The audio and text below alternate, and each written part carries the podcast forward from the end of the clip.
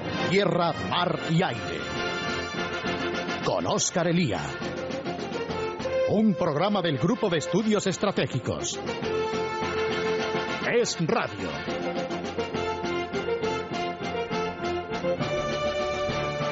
El mando para África de los Estados Unidos, conocido por todos como AFRICOM, es uno de los nueve mandos regionales norteamericanos que coordinan y ejecutan las actividades y operaciones militares de sus Fuerzas Armadas en diversas regiones del mundo.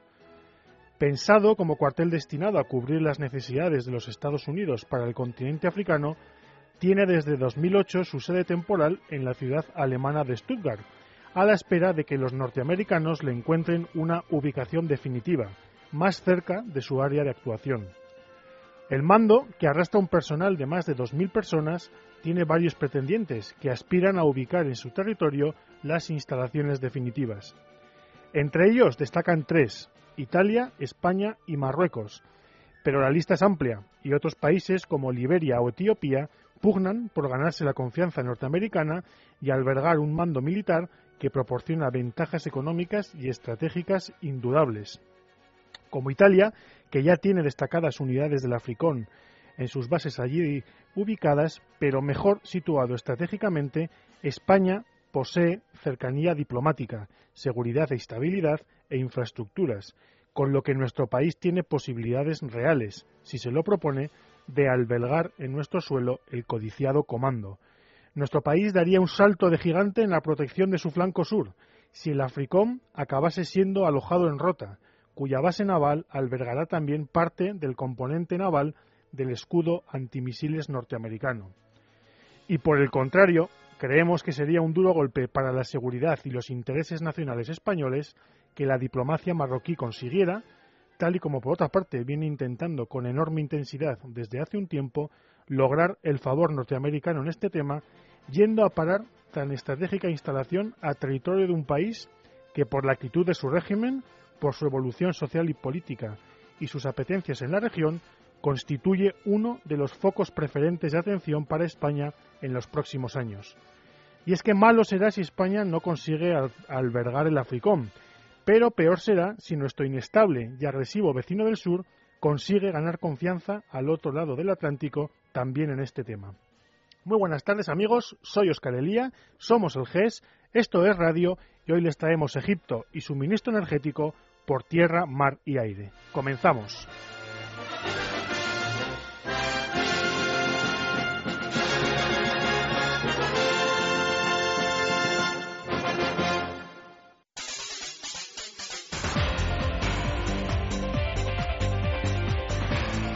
Comenzamos, amigos, y lo hacemos con uno de los temas que se han vuelto a poner de actualidad por dos cosas. En primer lugar, por las elecciones o por el comienzo de un largo proceso electoral en Egipto, que además tiene que ver con ese rebrote revolucionario que hemos observado una vez más en la plaza de Tahir, en el centro del Cairo. Para hablar de ello, ¿quién mejor que una persona a la que ustedes conocen de sobra? Manuel Coma. Manuel, muy buenas tardes y bienvenido. Buenas tardes, Oscar. Eh, Manuel, para ir centrando poco a poco los temas para nuestros eh, oyentes, porque hay que reconocer que los eh, acontecimientos en Egipto se desarrollan de manera tan rápida y tan enrevesada que llega un momento en que es mm, fácil perderse y no saber exactamente qué es lo que está ocurriendo, qué es lo que, en mi impresión, ocurre cuando uno observa los medios de comunicación. Eh, la primera cuestión, antes de analizar lo que ha ocurrido en los últimos días en, Egipto, ¿qué valoración haces tú de los acontecimientos eh, ocurridos desde la salida de Mubarak, desde la convocatoria de, de ese proceso electoral en los últimos meses, las vicisitudes que hemos vivido desde que comenzó eh, esta larga transición egipcia hacia donde quiera que vaya ¿Qué valoración haces tú de lo que ha ocurrido durante todos estos meses? Bueno, pues eh, aunque es, eh, es muy cierto que es que es muy confuso y la confusión se observa mm, tanto si uno entra en medios egipcios, yo no sé árabe, pero hay muchas cosas en inglés eh, como de los observadores internacionales que muchas veces se basan en lo que dicen los, los egipcios. Entonces hay opiniones absolutamente contradictorias y para todos los gustos y los disgustos, ¿no? En cuanto a la velocidad, no ha sido tan rápido porque han pasado muchos meses y ahí ha habido una disputa entre los los eh, seculares, los mm, prooccidentales, eh, los demócratas, que querían tiempo para organizarse, eran conscientes de que les llevaba mucha ventaja a los islamistas, sobre todo los hermanos musulmanes, eh, y bueno, después de todo han conseguido bastante, bastante tiempo, ¿no? Porque Mubarak se fue el 11 de, de febrero incluso a última hora, entre ellos mismos, a última hora, cuando volvió a surgir la tensión en Tahrir, en la última semana, ¿eh? y hubo pues del orden de 40 muertos y, y, fácilmente un par de miles de heridos, algunos graves, eh, con amputaciones, etcétera, pues eh, hasta el momento que se recentísimamente se ha vuelto a calentar todo, pues incluso en ese mismo momento había partidos mm, de los nuevos partidos, ya digo, de tendencia occidental, eh, demócrata, etcétera, que decía, bueno, en estas condiciones no se pueden celebrar las elecciones y otros que decían, no, hay, de ninguna manera hay que atenerse a ella, ¿no? Pero en todo caso, los islamistas que efectivamente contaban con esa ventaja de organización, pues eh, han querido tenerlas cuanto antes. Y por supuesto cuando se ha planteado esta crisis reciente de la semana pasada ellos dijeron que adelante por encima de todo no eh, y luego a lo largo de ese tiempo pues hemos visto que muy pronto después de los acontecimientos del primer Tahrir muy pronto empezaron a producirse quemas de iglesias de cristianos de los coptos y luego todo esto culminó a comienzos de octubre, cuando una manifestación de coptos, precisamente protestando de la indefensión en la que se encontraban, pues eh, se encontraron con, con, que la policía les disparaba con, con munición real y hubo del orden de 24 muertos, ¿no? De manera que ese fue un punto muy bajo y lo que calentó el ambiente un, eh, casi dos meses antes de las elecciones, mes y medio largo antes de las elecciones, hasta, hasta lo que, en fin, ya digo, sucedió la semana pasada. Eh, sí, hay dos fuerzas eh, que desde el comienzo de, desde febrero que comentas, la salida de Mubarak, eh, se convierten en protagonistas principales, no únicos, eh, inmersos en una relación de tensión-colaboración. Por un lado, las Fuerzas Armadas, que se erigen en representantes de, bueno, lo que nosotros llegamos a, incluso tú mismo has escrito, representantes de una mayoría silenciosa de egipcios que, bueno, que Mm, aceptando una transición, no aceptan un desorden revolucionario. Eh, el ejército, durante todos estos meses, mm, se erige en garante del proceso, eh, incluso se coloca a la cabeza a la cabeza de él, por lo menos eh, de manera pública. Enfrente los hermanos musulmanes, como comentas, como la gran fuerza emergente y bien organizada.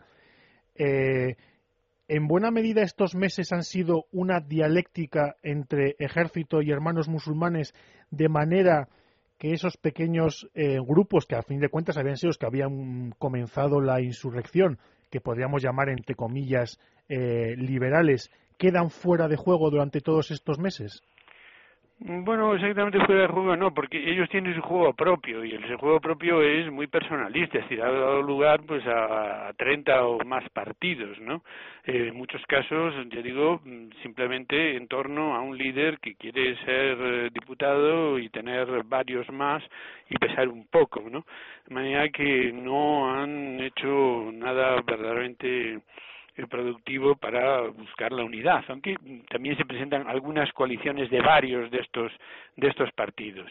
Eh, y las relaciones las relaciones entre dentro de ese triángulo entre militares que por supuesto tratan de preservar mm, la posición más sólida posible eh, privilegios eh, inmunidades eh, pues medios económicos hay que tener en cuenta que, que las fuerzas armadas son propietarias de, de pues por lo menos mm, más, más del 25, quizá un tercio de la economía, de empresas, etcétera, de tierras, de la economía del país y, y que quienes las administran son los generales, es decir, que cuando, cuando termina su carrera, pues tiene la prebenda de administrar una empresa, eh, un negocio que, que es propiedad del ejército. ¿no? Entonces, todo eso lo intentan conservar.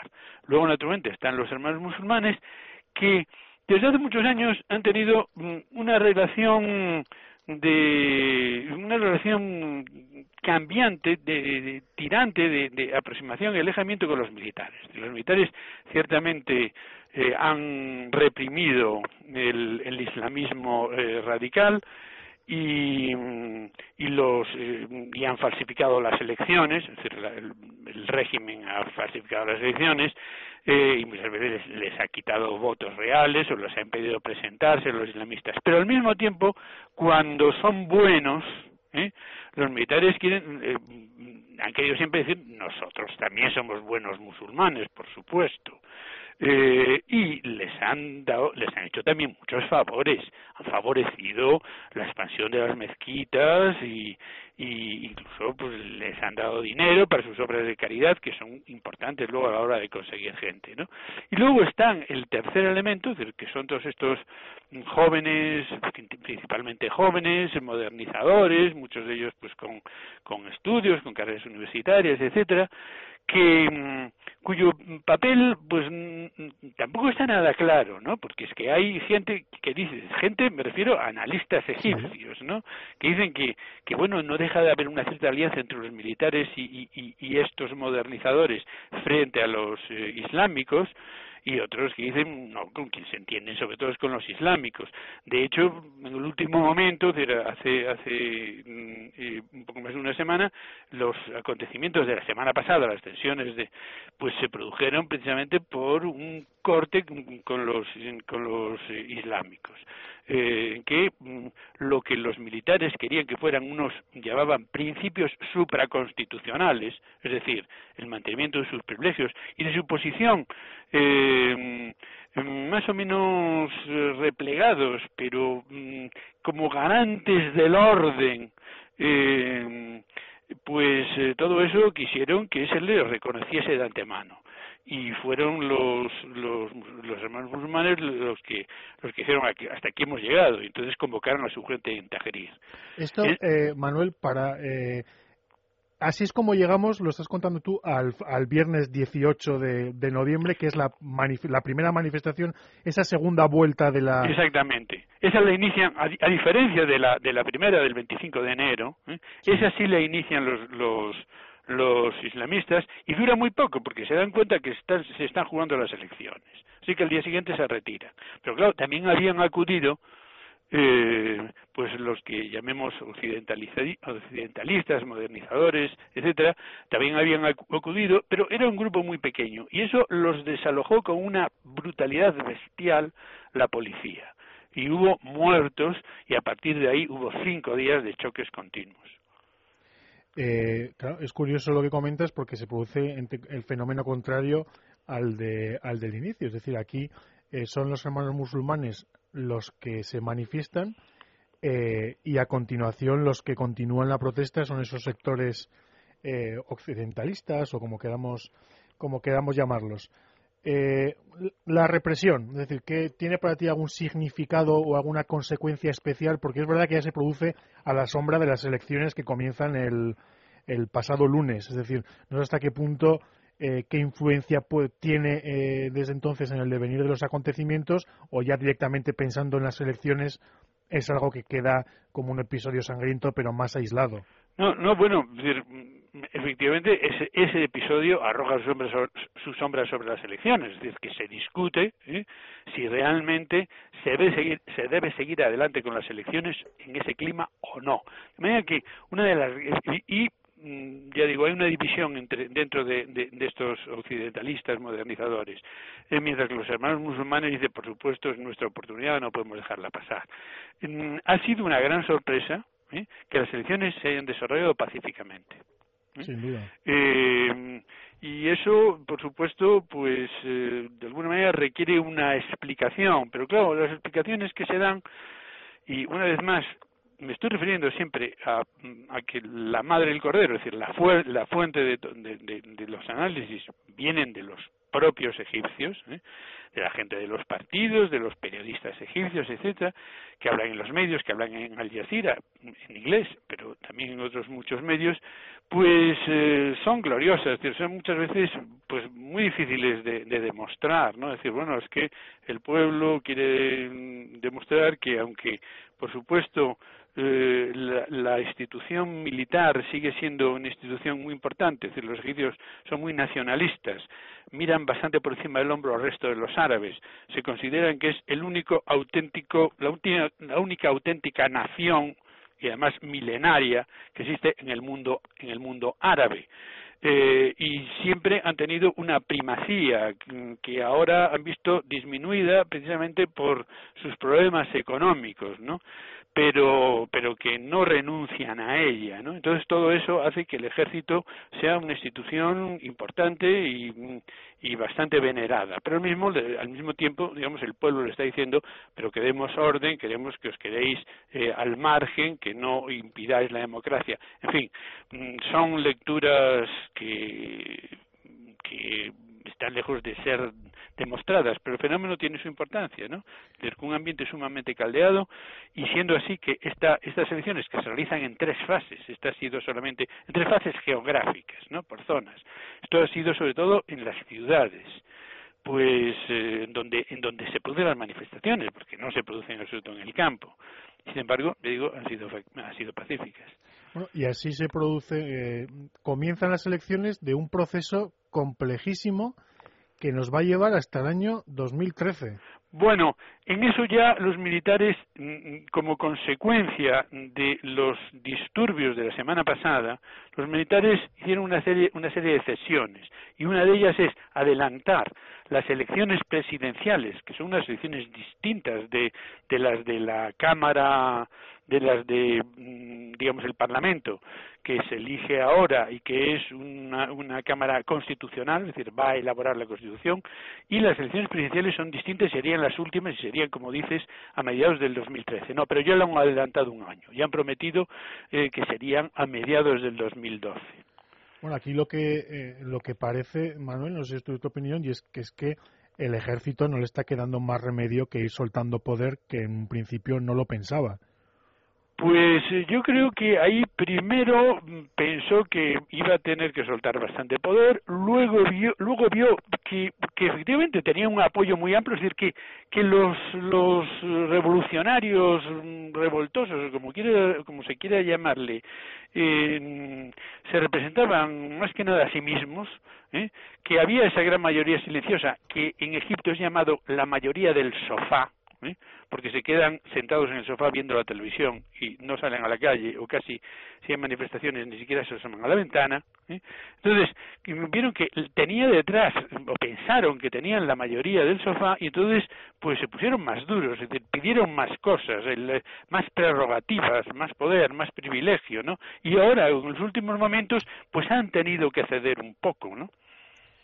Y bueno, llegan las elecciones y mm, sorpresa o más bien no, eh, por lo que parece eh, son los hermanos musulmanes los que se los que se alzan con el con el triunfo.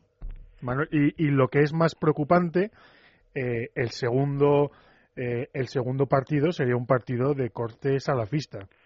Sí, no sé si, si, están unificados en un solo partido en más de uno, pero mm, e, efectivamente no deja de haber una sorpresa. se suponía que iban a ser eh, los hermanos musulmanes la, la mayoría más grande, la, la, minoría más grande, sin que, sin que llegasen a, a tener el 50%. Bueno, por, por esta primera ronda, de, por los resultados de esta primera ronda, vamos, digo, de esta primera elección zonal, ¿eh? porque no es que sean dos rondas, sino que son, son por zonas, pues eh, han tenido más de lo que esperaban, porque se hablaba de un 30%.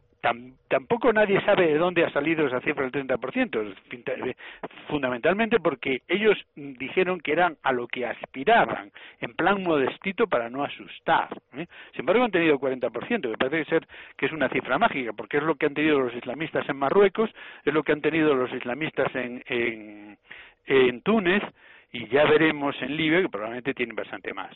Pero claro, es que todavía a su derecha, desde el punto de vista de la ortodoxia o el rigor eh, religioso, están los salafistas, que es otra escuela musulmana todavía más rigurosa eh, y más intransigente que los hermanos musulmanes. Y esos también han tenido más de lo que se esperaban.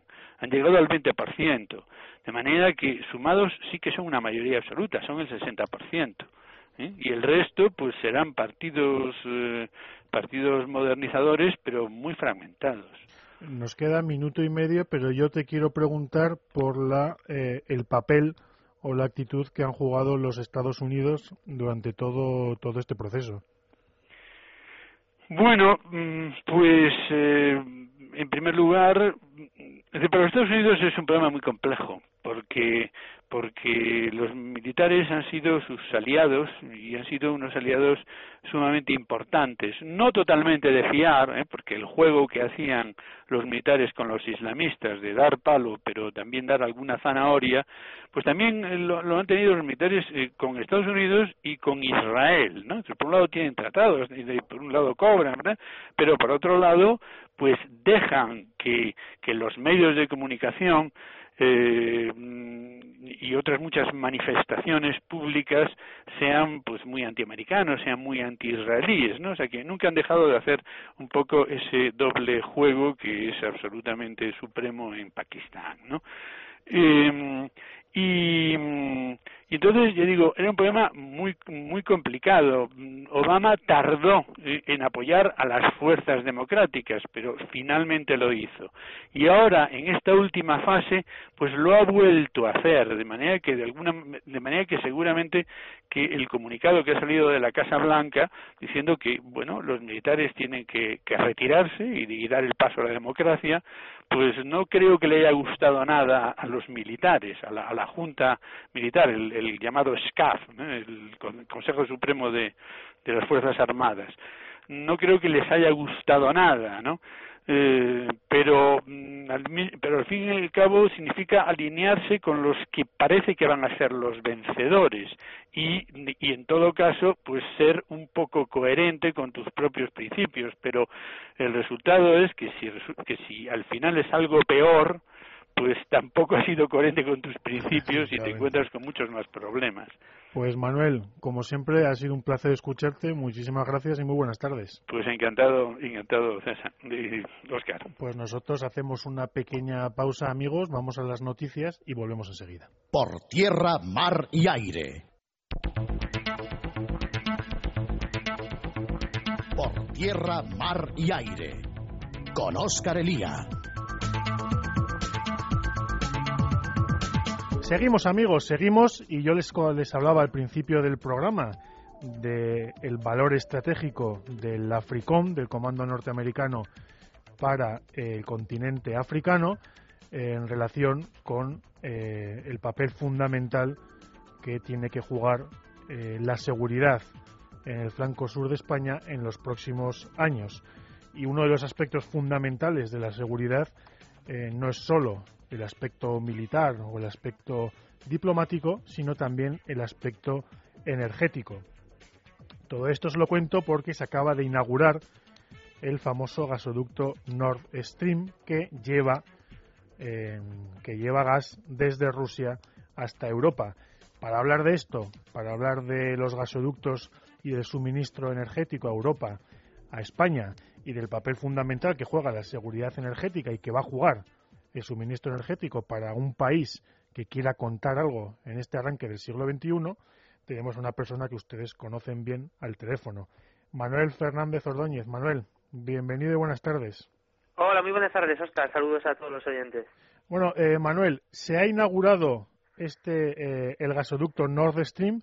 ¿Por qué es importante, por qué es relevante y por qué nuestros oyentes tienen que tener eh, un ojo puesto en este tipo de, cuestiones y en especial en este gasoducto. Bueno, pues efectivamente se ha inaugurado este gasoducto, el Nord Stream, no exento de, polémica, como, como bien ya sabes, porque este proyecto fue impulsado especialmente por el ex canciller Schroeder cuando él aún estaba en la Cancillería y posteriormente, pocas semanas después de abandonar eh, la Cancillería, pues acabó siendo uno de los altos ejecutivos de la, de la empresa petrolera Gazprom eh, rusa, que es precisamente la, operadora y la, y la, principal explotadora de este gasoducto Nord Stream. Entonces nació este proyecto ya, eh, pues no exento de, de, polémica y se acaba de inaugurar, como bien decimos, y tiene una importancia vital, porque es el primer gasoducto que comunica los campos de gas rusos, que son unas de las mayores reservas del mundo y el principal eh, suministrador de gas a la Unión Europea, pues comunica directamente los campos de gas rusos con Europa sin pasar por ninguna de las exrepúblicas soviéticas, porque hasta ahora todo el gas que entraba en la Unión Europea entraba a través de básicamente dos exrepúblicas, una Bielorrusia y la otra Ucrania, y esto generaba una serie de inestabilidades, eh, una serie de inseguridad de suministro y una serie de problemas que suelen ser cíclicos, esporádicos y suelen coincidir con las navidades de cada X años, donde estas exrepúblicas soviéticas, cuando tienen que negociar, renegociar sus precios del gas con la antigua madre patria rusa, pues como nunca se ponen de acuerdo con los precios, pues suelen cortar el suministro y los que acaban sufriendo restricciones pues son los países miembros de la Unión Europea. Entonces el interés fundamental de este gasoducto es que comunica directamente Rusia con Alemania sin pasar por ningún país intermedio. Eh, sí, eh, para que nuestros oyentes hagan una idea, eh, el Nord Stream discurre por el mar Báltico y efectivamente evita cualquier en república, ex república soviética que, mm, como ustedes saben, periódicamente, como comenta Manuel, eh, surgen problemas eh, que básicamente consisten en que por desavenencias, tanto en términos del precio del gas como en términos estratégicos relacionadas a veces con otras cuestiones, pues simplemente eh, se cierran los grifos y el gas deja de, deja de fluir. Aquí hay un aspecto, Manuel, y es que efectivamente eh, nos quitamos todos esos impedimentos y todos esos problemas a la hora de que el gas ruso llegue a Europa, pero el problema sigue siendo que eh, seguimos dependiendo eh, en buena medida del gas del oso ruso. Efectivamente, hemos cambiado la ruta por la que traemos, como bien decía antiguamente nuestro amigo Gerardo, amigo común, decía, hemos cambiado la ruta de la droga, pero el camello sigue siendo el mismo. Es decir, hemos evitado pasar por ciertos países, pero la dependencia del gas sigue siendo de la misma fuente y sigue siendo Rusia. Es interesante desde el punto de vista estratégico y desde el punto de vista geopolítico que la Unión Europea diversifique sus fuentes de gas ante mm, posibles y futuras eh, anomalías en el suministro o conflictos que puedan surgir de cualquier índole, pues tener una diversificación eh, coherente y adecuada de las fuentes de las que la Unión Europea aprovisiona su gas. Sí, como comenta eh, Manuel, la expresión yo creo que es muy acertada, es de nuestro amigo y, analista del GES, Gerardo del Caz, que comenta que efectivamente, es decir, podemos eh, recibir eh, la droga por un canal distinto, pero no dejamos de ser dependientes del mismo camello. Manuel, frente al North Stream se proyectó el, el segundo gran gasoducto de, lo que vamos, de los que vamos a hablar hoy, que es el South Stream. ¿Qué diferencias, eh, qué ventajas y qué inconvenientes le ves en relación con el que se inauguró hace unos días? Pues el South Stream también traería gas eh, procedente principalmente de Rusia. Eh, lo que pasa que en lugar de, de, llegar a Europa por el norte y entrar por Alemania, en este caso entraría en Europa por el sur, por el Mar Negro. Y ahí pues tenemos una serie de alternativas donde se podría hacer un gasoducto que cruzara todo el Mar Negro y entrar directamente por Bulgaria o bien por Rumanía, o hacer eh, una variante que se llamaría Blue Stream y entrara por Turquía. En cualquier caso, Turquía está intentando jugar un papel preponderante en la entrada del gas en Europa por el sur y, y están, están todavía pues negociando y cada uno haciendo su presión política para ver eh, qué gasoducto será el que, el, que, el que se haga realidad en ese momento. Pero South Stream volvemos otra vez a lo mismo, seguirá siendo gas ruso, porque la parte, la parte digamos, este del gasoducto South Stream viene de Rusia, entonces estamos en las mismas. Tendremos un nuevo canal de entrada de gas a la Unión Europea pero el aprovisionamiento del gas seguirá viniendo de los campos rusos. Entonces, seguimos sin, sin diversificar las fuentes. Es decir, es una alternativa válida, es una alternativa más, es un camino más para el gas, pero no nos sirve desde, el punto de vista geoestratégico y geopolítico, porque ante un posible conflicto eh, aunque sea hipotético, con Rusia, pues si Rusia corta el grifo, pues nos corta el grifo de todos los tubos. Da igual que vengan por el norte, por el sur o por el este. Si el gas es de ellos y deciden no vendértelo, puedes tener todos los tubos que quieras, te vas a quedar sin gas. Sí, aquí hay dos aspectos además a tener en cuenta. La primera es que la Rusia actual y la que vamos a ver en los próximos años dista mucho de la Rusia que hemos visto en los últimos 20, es decir, eh, después de la Guerra Fría eh, tuvimos la idea, que en buena medida se ha mostrado un espejismo, de que en Rusia iba a caminar rápidamente hacia la eh, democracia liberal y el libre mercado, renunciando a un tipo de aspiraciones que más que de la Rusia soviética pertenecían o estaban inscritas en lo más profundo de la personalidad rusa y es la idea de que eh, tienen derecho a un área de expansión y a un área de influencia, casi casi, como diría Manuel Coma, eh, por derecho natural. Eh, ahora estamos viendo como con Medvedev y Putin Rusia vuelve a estirarse y vuelve a estirarse con decisión, es decir, incluso con un repunte del gasto en defensa y una reorganización de las Fuerzas Armadas. Primer hecho, Rusia quiere ser una potencia regional y en la medida de lo posible influir en los acontecimientos mundiales y en segundo lugar el hecho de que no es la primera vez ni probablemente sea la única eh, la última que Rusia utiliza el gas para eh, sus necesidades estratégicas y comentaba antes Manuel los problemas que ha tenido con sus exrepúblicas en el fondo estamos hablando de que el segundo eh, gasoducto de que les hablamos el South Stream no deja de ser gas ruso aunque eh, evite estas repúblicas. Y Manuel, lo único, eh, este, este gasoducto, este segundo gasoducto, tardará unos años en entrar, en, ponerse en marcha. Efectivamente, es simplemente un, es, una, es un proyecto propuesto, es un proyecto, simplemente, no es una realidad y aún no se sabe si lo va a ser porque eh, este proyecto South Stream tiene un competidor directo también también en fase de proyecto que se llama es el gasoducto Nabucco, donde también Turquía juega un papel preponderante y, cuyas pretensiones sirven para explicar muchos de los acontecimientos vividos hasta la actualidad, entre, como por ejemplo el acercamiento de Turquía al programa nuclear iraní.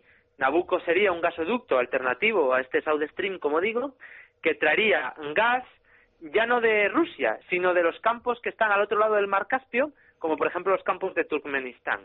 Entonces sería una alternativa, aquí sí, sería una alternativa al gas ruso, pero este proyecto Nabucco tampoco está exento de problemas, como por ejemplo que para hacer este gasoducto uno tiene que cruzar todo el mar Caspio, lo cual es caro, hacer un gasoducto que sea submarino, o puedes bordear el mar Caspio por el sur entrando en territorio iraní, lo cual sería mucho más barato, pero claro, hay que entrar en Irán. Y de ahí el acercamiento diplomático que, que hasta fechas muy recientes pudimos todos observar eh, internacionalmente entre entre el gobierno de Erdogan y el régimen de Ahmadinejad, donde se echaban flores mutuamente y parece que las reuniones internacionales eh, se echaban el capote los unos a otros, con Turquía eh, oponiéndose sistemáticamente junto con Brasil, que no entiendo muy bien el papel que jugaba aquí, a todas las sanciones del Consejo de Seguridad de la ONU en lo concerniente al programa nuclear iraní, pero todo, todo, esta, todo este acercamiento eh, bilateral parece que se, que se quedó un poco congelado en las últimas fechas con el tema del escudo de, misiles y Turquía pues parece que acercándose un poco más a Europa y a Estados Unidos. Pero en cualquier caso, eh, es un competidor directo este gasoducto Nabucco con el South Stream y está por ver cuál de los dos la realidad, si es que lo es alguno de ellos. Sí, eh, efectivamente, Nabucco nos libra, en primer lugar, de la inestabilidad que podemos encontrar con eh, con los eh, gasoductos actuales en esas repúblicas eh, soviéticas. En segundo lugar, nos libra de, la dependencia del gas ruso, pero es verdad que, a, cambio el problema que tenemos es la dependencia de la Turquía de Erdogan, de esa Turquía neo-otomanista que aspira también a jugar un papel regional importante y que como comenta, como comentas Manuel, eh, bueno, eh, hemos asistido a distintos giros hacia Irán, hemos asistido también a una agresividad creciente hacia Israel, y recuerden ustedes el asunto de la flotilla, que ya eh, que no es ni el que no era el primero y que probablemente no será el único, porque Erdogan y la Turquía de Erdogan, a fin de cuentas, aspira a encabezar eh, el, panarabismo eh, tratando de volver a tiempos más felices. Y en segundo lugar, el segundo problema con el que nos encontramos, como comenta Manuel, es que es Irán. Es decir, nos, libramos de Rusia, pero a cambio tenemos el problema de Irán y de Turquía. Con lo cual, eh, volvemos a lo mismo, Manuel. El problema de la dependencia del, del gas en Europa es que nos remite eh, a regímenes bastante poco recomendables y además regímenes que con el paso del tiempo se están mostrando más agresivos y más eh, dispuestos a ocupar un lugar preponderante en el tablero de la política mundial. No podría estar más de acuerdo. Además, conviene mencionar que Turquía, Turquía tiene una posición estratégica, una posición geográfica clave en estos momentos, porque y, y Turquía lo sabe y se siente poderosa en ese sentido, porque Turquía se encuentra en la frontera con Irak y, en la frontera con Oriente Medio y también podría ser una puerta de entrada no solo ya al gas bien ruso, bien del otro de la otra parte del Mar Caspio de los campos de Turkmenistán, sino también podría ser una salida natural de todo el gas de Oriente Medio, incluso del petróleo. Porque sabemos, por ejemplo, yendo al tema del petróleo, sabemos que el 40% del petróleo del mundo pasa por el estrecho de Hormuz. Un estrecho controlado por Irán mm, totalmente. Entonces, Arabia Saudí, por ejemplo, yo creo que ya van tarde en ese sentido, donde ya deberían haber buscado hace años alternativas a la salida del petróleo por tierra hacia el mar Mediterráneo y que no tuviera que salir todo por el estrecho de Hormuz como sale.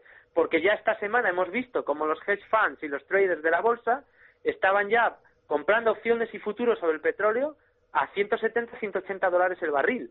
O sea, están descontando ya, dan como por asumido que va a haber un problema, un conflicto bélico, un conflicto militar con Irán, que es el segundo productor de petróleo de la OPEP, y ellos dan por asumido, los mercados están descontando y están asumiendo que va a haber una restricción en la producción de petróleo en los próximos meses, lo cual indica claramente que puede haber algún conflicto bélico, algún conflicto militar en Irán no sabemos la realidad o, qué puede acabar siendo todo esto, pero desde luego los mercados es algo que tienen muy en cuenta y algo que están empezando a descontar en los precios de los futuros sobre el precio del petróleo.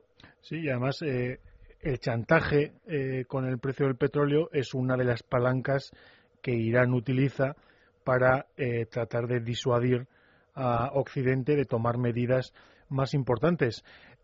aquí el problema, mm, bueno, creo que queda bastante claro de la dependencia europea, pero yo no sé, luego pasaremos y te preguntaré por el caso concreto español, pero yo no sé qué alternativas tiene Europa para, para sacudirse de lo que no deja de ser una dependencia eh, importante y hasta cierto punto estratégicamente y diplomáticamente suicida. Bueno, la verdad es que las alternativas eh, son escasas y nada halagüeñas, porque o bien dependemos del gas ruso o bien dependemos del gas de Oriente Medio o bien dependemos del gas del norte de África. Si bien es cierto que una pequeña parte del gas que, consumimos en España, aproximadamente el 10%, viene de Noruega, pero es meramente anecdótico. El resto del gas que consumimos viene del norte de África, principalmente el 50% del gas que consumimos viene de Argelia. Y el resto del gas pues, lo compramos en otros, en otros países y principalmente viene en barco en forma de gas natural licuado, pero las alternativas no son nada halagüeñas. Es decir, hay que asumir una cosa, que es que los productos petrolíferos los tiene quien los tiene. Y los que los tienen son los países de Oriente Medio, los países del norte de África, Rusia o Venezuela. Y con esos países es con los que tienes, negociar porque tienes que negociar porque tenemos una sociedad que se basa en combustibles fósiles y tenemos una sociedad que en los próximos 30, 40 o 50 años no fósiles. No hay alternativa al petróleo, ninguna, no la hay. Durante los próximos 30, 40, 50 años, nuestros coches, nuestro transporte seguirá funcionando con petróleo y el petróleo tiene quien lo tiene. Y eso es algo que hay que asumir y no tenemos alternativa a ello. Sí, y además, eh, teniendo en cuenta, Manuel, y tú estás, eh, te cansas de repetirlo eh, día y noche, que nos hemos empeñado en renunciar a la energía nuclear que en buena medida nos sacudiría eh, de muchas de estas servidumbres. No del todo, pero, pero nos supondría un, alivio importante. Y lo decimos en un momento, además, en el que con Merkel a la cabeza los europeos han lanzado por el tobogán de, menos energía nuclear. Hombre, es un problema, es un problema claro, eh, a mi entender, e inequívoco de falta de liderazgo político en Europa. La Europa de liderazgo político está en franca decadencia y la política actual se hace a golpe de autos de fe y a golpe de populismo en lugar de a golpe de estudios estratégicos y de análisis geopolíticos. Porque a nadie se le ocurre, el 23% de la electricidad de España se genera con gas natural. Pero el 23% de la electricidad de España se genera con gas natural porque en los 80 decidimos, primero, cerrar cinco reactores nucleares que estaban a punto de abrirse y no, y no dejar construir ninguno más. Y eso fue un error estratégico un error estratégico que bueno, aún estamos pagando en la factura de la luz mes a mes, pero no es solo un problema político, ni un, ni un problema económico, es un problema estratégico. Es un problema de que hoy, si no se hubiera tomado esa decisión por el gobierno socialista de Felipe González, el 35% de la electricidad de España hoy sería nuclear. Sería una electricidad barata, competitiva, segura, estable, que bajaría los precios, que generaría riqueza y que aumentaría nuestro PIB y generaría empleo. En cambio, decidimos cerrar las centrales nucleares y las empresas decidieron lanzarse a lo más barato en aquel entonces, que era construir centrales, centrales de ciclo combinado de gas, que empezaron a aflorar en los años 90. Y afloraron como setas, porque era lo único que podían poner. Hoy nos encontramos con un número muy elevado de centrales de gas que consumen gas y entonces tenemos una dependencia superior a lo que deberíamos de países como Argelia, eh, Qatar, Omán, Yemen, etcétera. Y esto es un error estratégico tomado en los años 80, pero parece que los países de Europa no toman nota, porque Merkel, en el año 2011, que ya no estamos en los 80, acaba de hacer exactamente lo mismo. A golpe de populismo después de Fukushima, decide cerrar ocho centrales nucleares que eran seguras, que no tenían ningún tipo de problema, y encima con la excusa de que las iban a sustituir por energías renovables. Tanto que también me canso de decirlo día y noche, que la política no se puede hacer a golpe de wishful thinking. Pues el mundo es como es, la realidad por un sitio y la política parece que va por otro. Pero cuando uno toma las decisiones, luego las enfrenta con la realidad y se da cuenta que, primero, las ocho centrales nucleares cerradas alemanas solo se han traducido en un aumento de importación de electricidad de Francia, nuclear, por cierto, en un aumento de las importaciones de energía de los países limítrofes con Alemania, en un aumento de las importaciones de gas y petróleo, en un aumento de las emisiones de gases de efecto invernadero y en un aumento del precio de la electricidad en España, en, Alemania, perdón, y en, y en despidos de más de 10.000 trabajadores de los sectores eléctricos alemanes. Y en eso es en lo que se ha traducido el cierre de las centrales nucleares, en eso y en nada más. Como ven ustedes aquí, eh, Angela Merkel en el GES y en este programa la hemos defendido muchas veces, pero en el tema de, la energía es como aumentar la bicha.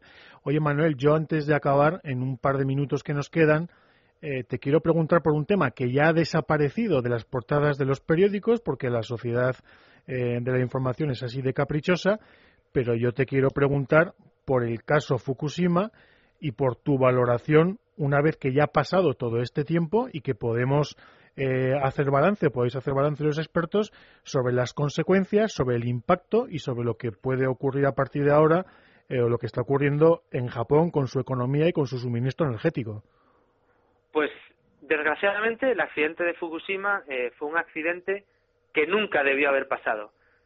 Es un accidente que pudo haberse evitado, pero hay que tener claro que no falló la tecnología. La tecnología nuclear funcionó perfectamente acorde a lo que se preveía. Lo que falló fue el emplazamiento de la central. El emplazamiento fue mal decidido y, y digamos, las barreras que debían haber protegido esa central nuclear estuvieron mal diseñadas. La tecnología nuclear funcionó pues como se pensó que tenía que haber funcionado. Sin embargo, las condiciones naturales que se dieron en aquel emplazamiento aquel día superaron con creces cualquier base de diseño que los ingenieros habían pensado que podría suceder en esa central nuclear nunca en la vida. Sin embargo, se dio se dio. Y esto pues nos hace pues ponernos en la escala en la que nos tenemos que poner, analizar las consecuencias de ese accidente con todo lujo de detalles, distribuir toda la información pertinente del accidente al resto de centrales nucleares del mundo y analizar si lo que ha pasado en esa central puede pasar algo similar en cualquier otra central del mundo y mejorar aún más, si cabe, la seguridad de la industria ya de por sí más segura del mundo. Se han pues hecho tres test a lo largo de Europa y en todas las centrales españolas. Las centrales españolas, preliminarmente, todas han pasado los stress test, test que se les han requerido y nada, a seguir mejorando la seguridad y a seguir produciendo electricidad de la forma más segura que conocemos, con la energía nuclear. Pues así es. Manuel, como siempre, muchísimas gracias y muy buenas tardes. Muchas gracias a vosotros. Pues hasta aquí llegamos, eh, queridos amigos, con mi agradecimiento para Manuel Fernández Ordóñez, para Manuel Coma y para Marta Pérez que ha estado guiándonos en los controles. Nosotros nos vemos, nos oímos, nos escuchamos la próxima semana. Hasta entonces, amigos, muy buenas tardes.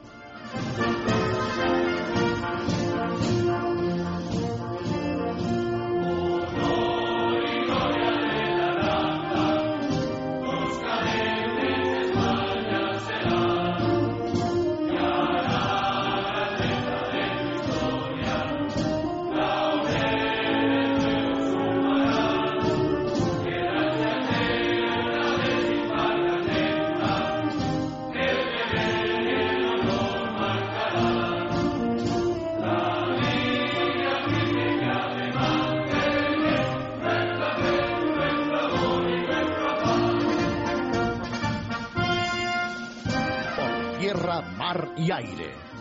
Con Oscar Elía.